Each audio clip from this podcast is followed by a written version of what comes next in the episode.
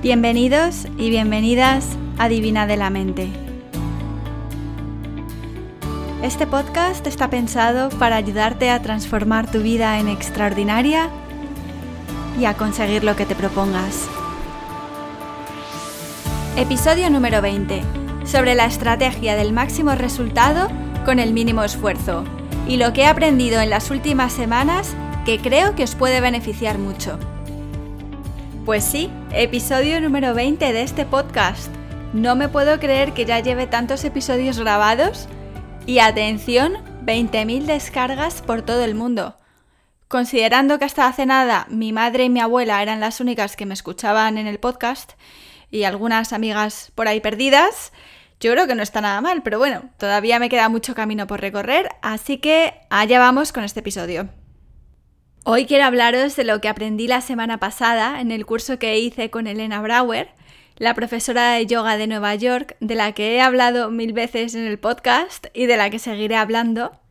Que por cierto, lo que aprendí en el curso no es específico de yoga, son lecciones de cómo vivir una vida extraordinaria, por eso quiero compartirlo con vosotros también. ¿Cuáles son mis planes para la Semana Santa y los objetivos que me he propuesto para los próximos meses, por si os inspiran?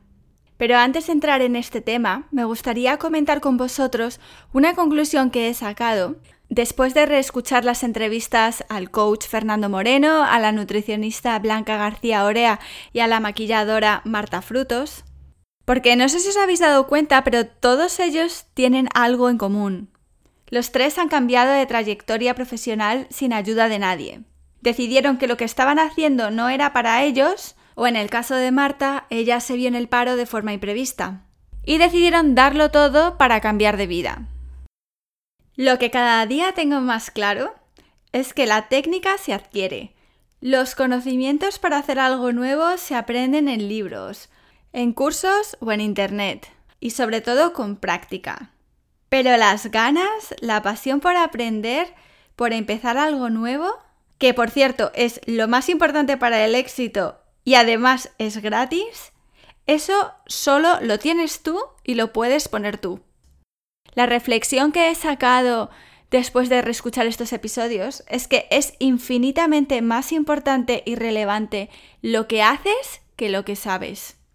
Así que si quieres dar un salto a algo nuevo o terminar con algo viejo o empezar un proyecto diferente, necesitas, número uno, la actitud adecuada, el mindset. Si en este aspecto estás algo perdido o necesitas un extra de motivación, no te preocupes que para eso está el podcast de Divina de la Mente. Para ayudaros e inspiraros, no solo yo, no yo solamente, sino también toda la gente que quiere entrevistar en este podcast, para ayudaros a tener la cabeza bien amueblada y bien organizada para superar miedos, falsas limitaciones, conflictos de prioridades, falta de claridad. Es que si no, es como ir montado en un coche sin conductor, a saber a dónde llegamos y en qué condiciones llegamos. Número 2. Son fundamentales las ganas, la pasión y la disciplina para seguir adelante. Y en tercer o cuarto puesto, técnica y conocimiento.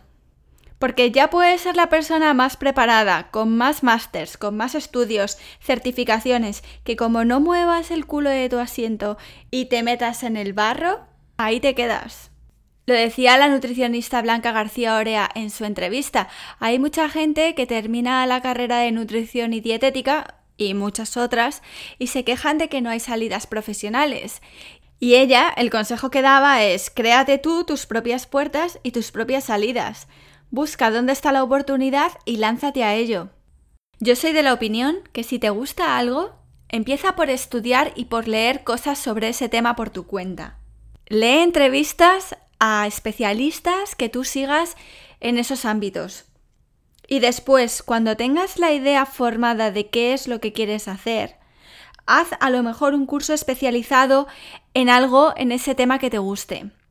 En la entrevista a Fernando, él decía que quería estudiar psicología, pero como la carrera era muy larga y tenía problemas de convalidación y de tiempo, decidió empezar a leer libros sobre psicología, mindset, coaching. Él dice que se ha leído más de 100 libros sobre estos temas y le creo totalmente. Y así consiguió que Tony Robbins le contratara para su empresa de coaching, sin tener ningún conocimiento de psicología formal previo. Está claro que si quieres ser médico o arquitecto, ¿vale? No puedes ejercer sin una carrera formal. Pero mi pregunta es, sobre todo para la gente que ya lleva un tiempo trabajando y quiere cambiar de trayectoria. ¿Realmente necesitas cualificaciones formales para hacer lo que quieres hacer? ¿O hay alguna forma más eficiente y económica y rápida de abrirte paso en ese mundo? ¿Es posible atajar e ir a lo concreto que te gusta? Me parece que dije en el podcast anterior que llevo varios meses leyendo sobre temas de programación neurolingüística y coaching, porque es un tema que me interesa mucho y hay ciertos aspectos en los cuales me gustaría profundizar más y practicar. Así que en julio tengo pensado ir a Sydney una semana a hacerme un curso intensivo sobre estos temas. Es que yo ya voy a lo práctico. ¿Cómo puedo obtener el máximo resultado o el resultado que yo necesito con el mínimo esfuerzo. Y por mínimo esfuerzo no me refiero a mínimo esfuerzo personal, sino mínimo tiempo y dinero. Porque lo que voy a necesitar después, que es mi, mis ganas, mi esfuerzo, eso ya lo pongo yo por descontado. Así que repito por última vez para que quede bien claro clarinete. Es más importante lo que haces que lo que sabes. Lo que necesitas saber está en los libros, se aprende. Pero la actitud, las ganas, la pasión, la energía, el esfuerzo, la ética de trabajo, todo eso, todo eso que además es gratis y que además no requiere ningún tipo de talento, eso lo pones tú. Es lo que diferencia a la gente que consigue salir adelante y consigue resultados de la gente que se queda estancada o paralizada por el miedo a no tener conocimientos técnicos o a no estar lo suficientemente preparada. Hacedme caso y empezad ya. Y cambiando de tema, paso a hablar ahora de lo que aprendí la semana pasada con Elena. Bueno, pues Elena Brauer, como ya os he contado N mil veces, es la profesora de mi profesora Julie Smerdon, de aquí de Brisbane, y es una de las profesoras de yoga más conocidas en el mundo entero. Elena Brauer abrió uno de los primeros estudios de yoga en Manhattan a finales de los 90, principios de no sé dónde, de los 2000. Un estudio que se llamaba Vira Yoga y que se hizo muy famoso en poco tiempo, aparte por la calidad de sus profesores, porque a él iban muchos famosos, actrices, celebrities, esas cosas. Elena fue además una de las primeras mujeres que fue embajadora de una marca de deportes, de Adidas, cuando por aquel entonces esas marcas solamente contrataban a jugadores de baloncesto, de fútbol, a tenistas famosos. Bueno, pues ella fue la primera persona dedicada al yoga en aparecer en una campaña publicitaria. Elena tiene 47 años, es madre de un niño de 11 y tenéis que verla. Parece que tiene 30 años, sí eso. Aparte de su flexibilidad, elegancia, fuerza, tiene una manera de hablar y de articular sus pensamientos que es, totalmente inspiradora. Hace un par de años confesó que durante mucho tiempo había sido adicta a la marihuana y cómo esto le había causado muchísimos problemas a todos los niveles. Ahora dedica mucha parte de su tiempo y de sus programas para ayudar a gente que sufre adicciones para que retomen el control de sus vidas. Ella siempre dice en sus charlas que para vivir una vida extraordinaria debes ser honesto y transparente contigo mismo. Por eso hizo el comunicado públicamente, para dar ejemplo de que el pasado no debe ser tu vergüenza y que reconocer tus adicciones, a lo que sea, no es signo de debilidad, sino de valentía. En los últimos años ha escrito dos libros, El arte de la atención, eh, me parece que se llama así en español, The Art of Attention, que es un libro precioso sobre yoga. Si sois profesores de yoga o os gusta, os gusta mucho esta disciplina, os lo recomiendo totalmente. Aparte de lo bonito que es la fotografía que tiene, tiene un montón de, de, frases y de preguntas para hacer mientras practicas en las transiciones. Yo desde luego lo utilizo para diseñar mis clases. Y luego tiene otro libro que se llama Practice You, que todavía no está en español, me parece. Es más tipo diario con frases que te invitan a reflexionar y a escribir sobre ciertos temas, sobre cualidades como la integridad, el amor, el respeto, bla, bla, bla. Bueno, pues el año pasado Elena Brauer vino a Brisbane y yo, por supuesto, fui a los dos días de clase que dio. Y me gustó tanto que en cuanto supe que volvía este año me apunté a la lista de espera, me parece que era la persona número 3 en la lista de espera. Con eso os lo digo todo. Lo que me gusta de sus clases es que hacemos yoga y meditación, pero también hay mucho tiempo para discusiones generales y para charlas. Y está guay tener el tiempo y el espacio para salir de la rutina habitual, del trabajo, del día a día en casa, para hablar de temas más profundos y de cómo vivir nuestra vida y de las cualidades que queremos cultivar para ser mejores personas. Para mí, este tipo de respiros de paréntesis en, el mundo cotidiano, me dan un montón de oxígeno para luego volver al trabajo con más ganas y volver al podcast con, pues, con más ilusión y más motivación y más inspiración. Porque es mi opinión personal, pero pienso que a veces es bueno escalar en la montaña de nuestra vida para coger algo de altitud y ver con perspectiva qué es lo que tenemos alrededor de nosotros. ¿Sabes cuando dicen que a veces los árboles te impiden ver el bosque? Pues a eso me refiero. Para mí es casi obligatorio salir una o dos veces al año, por lo menos, de mi día a día para poder ver el bosque de mi vida y no solamente los arbolitos y las setas que tengo debajo mío, sino dónde estoy yo, cómo tengo mi vida organizada, dónde están mis montañas, mis valles, mis ríos. No sé si me seguís, pero bueno, para mí es fundamental. Bueno, pues después de esta introducción un poquito larga, os voy a contar los puntos que anoté en mi cuaderno porque compartir es vivir. Ella dijo que uno de los factores importantísimos para tener nuestras cabecitas en orden y la vida más o menos organizada es tener de 15 minutos a una hora diarias para nosotras. La importancia de tener hábitos y rituales establecidos y seguirlos rigurosamente. Sobre todo para las mujeres y especialmente si pensamos que no tenemos tiempo para esto.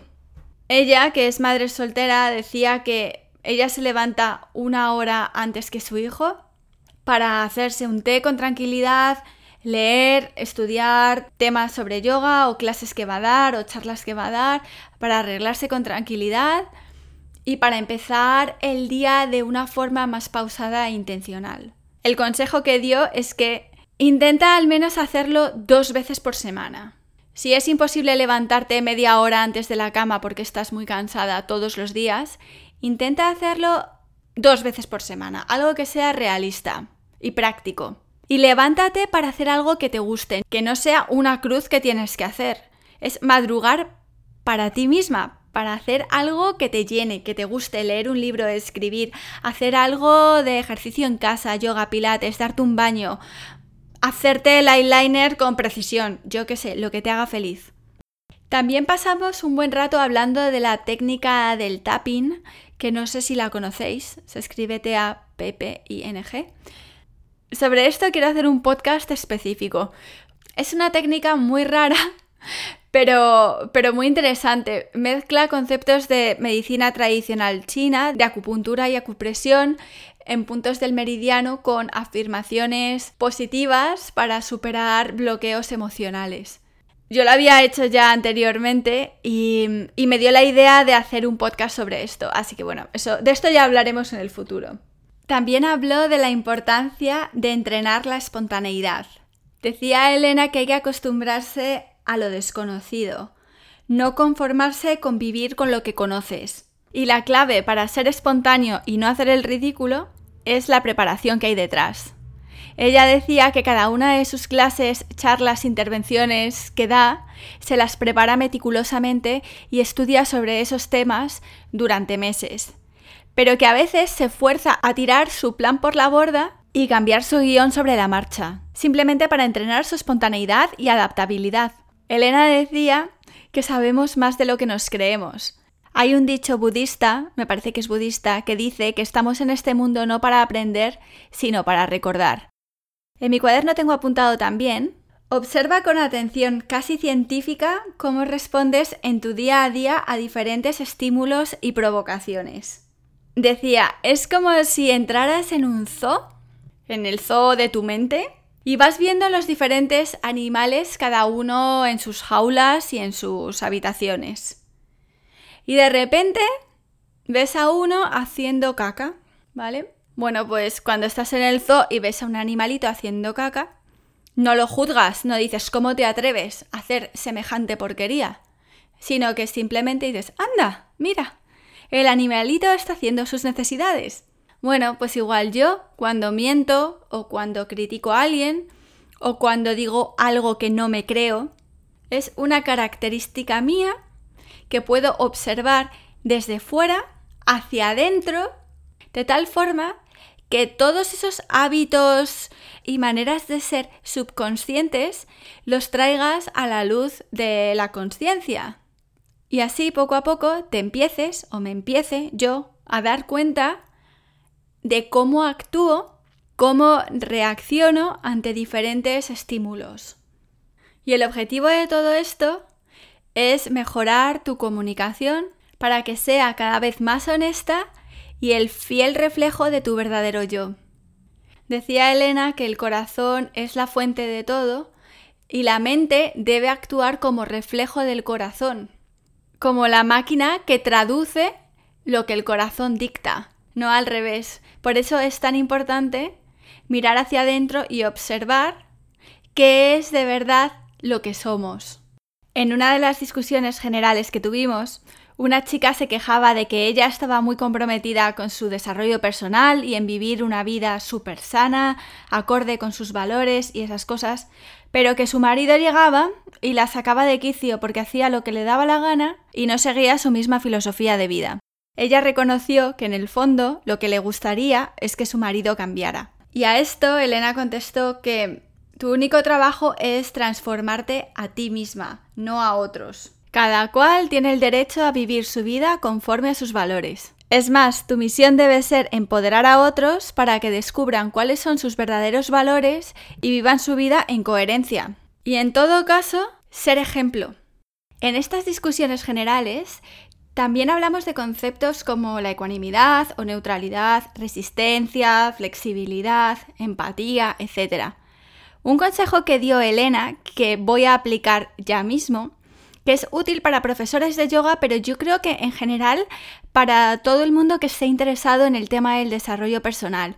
Y es crear una carpeta con, con separadores de estos de plástico y utilizar cada separador para recopilar notas, imágenes, fotocopias de libros o revistas que te inspiren para conceptos que te interesan para conceptos o cualidades que quieres explorar. Es como si fuera un vision board para palabras que te inspiran.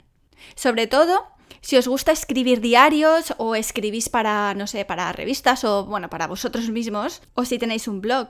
Es una manera muy bonita de coleccionar ideas. De todos los temas de los que hablamos, el que más resonó conmigo porque es además uno de los conceptos de los que hablé en mi podcast de principios de año, fue el de ecuanimidad o neutralidad. Es uno de los atributos o cualidades que quiero mejorar. Qué fundamental, qué importante es aprender a mantener una mente neutral, que no pasiva, para conseguir entender tus emociones controlar tus reacciones y no estar a disposición de cada emoción que pasa por tu cuerpo en cada momento. Porque, ojo, se puede entender a otros, se puede ser empático con otros, se puede ayudar a los demás y no vivir en una montaña rusa de emociones como me suele pasar a mí. Y aquí otra vez me lanzo al agua, porque pienso yo que la cultura en la que muchos hemos crecido, en la cultura cristiana occidental, nos han enseñado que las cosas son buenas o malas. En la carrera de Derecho yo estudié que para que sea posible una convivencia pacífica hay que poner reglas sobre lo que es aceptable y lo que no. Pero yo me pregunto, ¿hasta qué punto hemos interiorizado esta manera de pensar de bueno, malo, cielo, infierno, culpable, inocente, de tal forma que vemos el mundo siempre desde una óptica binaria de sí o no. Lo que sucede es que cuando empiezas a compartir tu vida con otra persona o tienes hijos con su propia personalidad, en el trabajo estás rodeado de gente también con sus propias ideas, y si eres una persona como yo emocionalmente eh, sensible y con tendencia a vivir las situaciones de una forma muy apasionada y personal, a involucrarte emocionalmente en todo y a que todo te afecte, puedes entrar en espirales muy jodidas, perdón, de mm, frustración, enfado, pena, desengaño, cuando las cosas no son como a ti o a mí me parece que deben ser, cuando no son adecuadas para mis estándares, cuando no son buenas, cuando no son justas, cuando a tus treinta y pico años, que se dice pronto, caes en la cuenta de que la mayoría de las construcciones que tienes en tu cabeza son artificiales y a lo mejor hasta inservibles para vivir una vida extraordinaria, en siete palabras se te caen los palos del sombrajo. Cuando te das cuenta, por fin, de que no es necesario ponerme hecha una furia, ni un mar de lágrimas, cada vez que mi novio, mi exmarido, mi jefe, el que sea, mi madre, ignora lo que le digo y hace lo que le parece, que para mi gusto es injusto, ilógico, inconsiderado y no conforme a los estándares de calidad ISO 2000 o ANA 2018, tu vida de repente se da la vuelta para mejor. Cuando caí en la cuenta de que podía articular mi opinión sin ser tragada por emociones, escoger mis batallas, y ojo, que siempre tengo la opción de sentir cómo la emoción entra en mi cuerpo, sale de mi cuerpo y utilizar esa energía para algo más productivo y reaccionar más tarde, desde una perspectiva más neutral. Porque otro punto del que me he dado cuenta es que me he cansado de ponerme excusas a mí misma para justificar mis reacciones. Que si soy Libra, que si soy española y los españoles eh, somos apasionados y guerreros y yo qué sé qué, que es que yo soy una persona muy emocional, que tengo la regla, que en mi familia todos somos así, que mi vida es muy complicada y no la entiendes, que soy una persona compleja. Pues no, todo eso son excusas para seguir en el coche de tu vida en el asiento del pasajero, no del conductor. Todos los días mareada por las curvas del camino y a expensas de los vaivenes de la vida. Pues no, señor, se acabó. Decía Elena, solo tú puedes poner orden en tu caos. Y por supuesto que no siempre lo consigo o lo conseguimos. Hay muchas veces que pues eso que las emociones nos pueden y, entramos en esta espiral de destrucción masiva de nosotros mismos y de todo lo que nos rodea. Pero lo que sí es posible es reducir el tiempo de recuperación. ¿Sabes? La capacidad para darme cuenta de que se me está yendo de las manos para volver a un estado más objetivo, neutral y calmado. Si antes estaba dos días cabreada con el mundo, pues igual ahora estoy una hora, me recompongo. Y otro animalito que debo observar y analizar con detenimiento dentro de mi zoo. Y si preguntáis que esto cómo se consigue, pues con práctica diaria de observación del zoo y con infinita paciencia. Como ya he contado en otros podcasts, a mí el yoga y la meditación me proporcionan un espacio de silencio y de tranquilidad para observarme. También me gusta escribir en mi diario, que es algo que solía hacer de pequeña, lo dejé y lo he vuelto a retomar. Pero en realidad cualquier práctica que os dé eso, espacio y tiempo y os aleje de las distracciones cotidianas para ayudaros a ver con claridad quién de verdad sois. Pero oye, con cariño, amor y respeto a uno mismo, ¿eh? No pasa nada, no pasa nada, porque aquí que tire la piedra el que esté libre de culpa. Todos tenemos nuestras jaulas. De todas formas, aprendí un montón de cosas en este curso y le pregunté a Elena si me dejaría utilizar algunos de los conceptos que ella explicó en un programa que me gustaría a lo mejor lanzar más adelante. ¿Y sabéis lo que me contestó? Me dijo, mira, puedes utilizar todo lo que te dé la gana sin pedirme permiso alguno, porque todo lo que yo sé y todo lo que te he contado no me pertenece. Es conocimiento que me ha venido dado por otras personas y yo simplemente lo canalizo, lo paso para que lo pasen otros. Así que a mí no me tienes que pedir permiso de ningún tipo. Qué bonito es esto, ¿eh? Qué ejemplo de generosidad. Así que poco a poco iré transfiriendo estos conocimientos porque tampoco quiero saturaros y requieren bastante atención. En un podcast de 30 minutos es difícil profundizar demasiado, así que no sé, creo que debería hacer un programa más específico para todos los que estéis interesados en estos temas.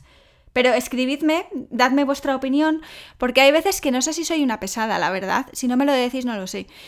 Y vuestra opinión es más que bienvenida. Vamos, es oro para mí. Si no sé lo que pensáis, no puedo hablar o dejar de hablar en consecuencia. Así que eso, escribidme, please. Por cierto, gracias a Elena Brauer descubrí Joe Dispensa, que a su vez muchos de vosotros me habéis escrito para decirme que os habéis leído el último libro y que os está gustando un montón. Así que mira, otro conocimiento que pasa de generación en generación. Y no sé cuáles son vuestros planes para la Semana Santa. Los míos son pasar unos días en el pueblo de mi novio, que se llama Tugumba. Si viviera en España iría a casa de mis padres, a Salamanca, pero como no tengo a mis padres, pues voy a Tugumba y me pierdo las torrijas. Pero bueno. En abril también tengo que ir al consulado de España en Sydney para mantener la doble nacionalidad.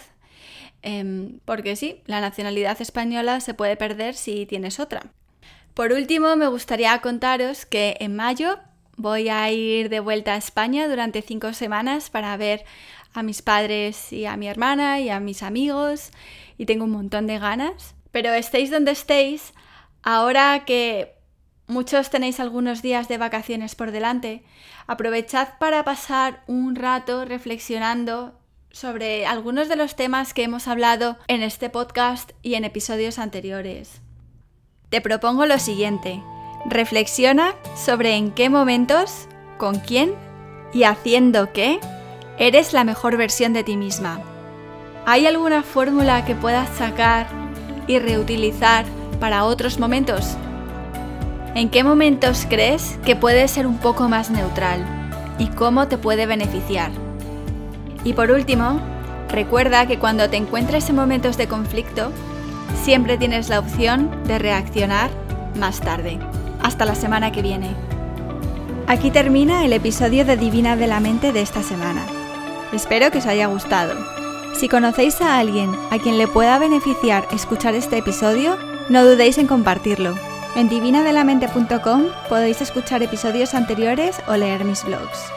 Y si tenéis cualquier duda o sugerencia sobre temas de los que os gustaría que hablara en episodios futuros, escribidme a hola.divinadelamente.com.